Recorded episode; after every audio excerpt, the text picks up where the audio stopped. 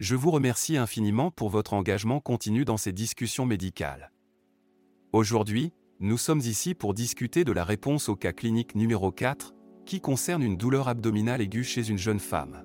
En ce qui concerne les diagnostics différentiels à envisager face à ce tableau clinique et ses antécédents, plusieurs hypothèses peuvent être posées.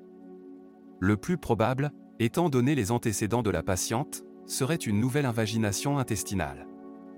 D'autres diagnostics à considérer incluent la colique néphrétique, l'obstruction intestinale, l'appendicite et une torsion d'annexe. Pour ce qui est des crises abdominales récentes que la patiente a vécues, elle suggère que l'invagination intestinale a peut-être été intermittente avant de s'aggraver progressivement. Cela a finalement conduit à cette crise plus intense et douloureuse.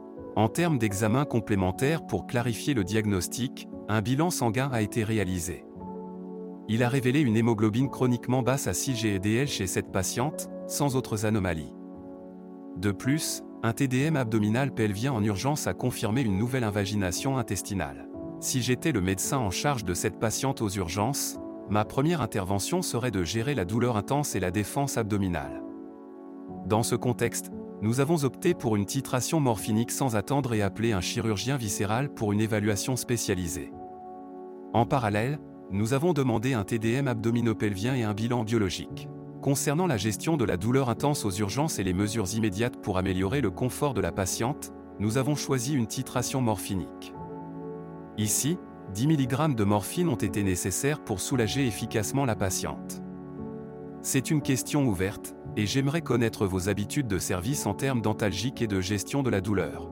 Je suis toujours impressionné par le nombre de réponses que je reçois pour ces cas cliniques, et je vous en suis très reconnaissant. Si vous trouvez ces discussions utiles, n'hésitez pas à partager la page et à inviter vos amis à participer. Merci encore pour votre soutien continu.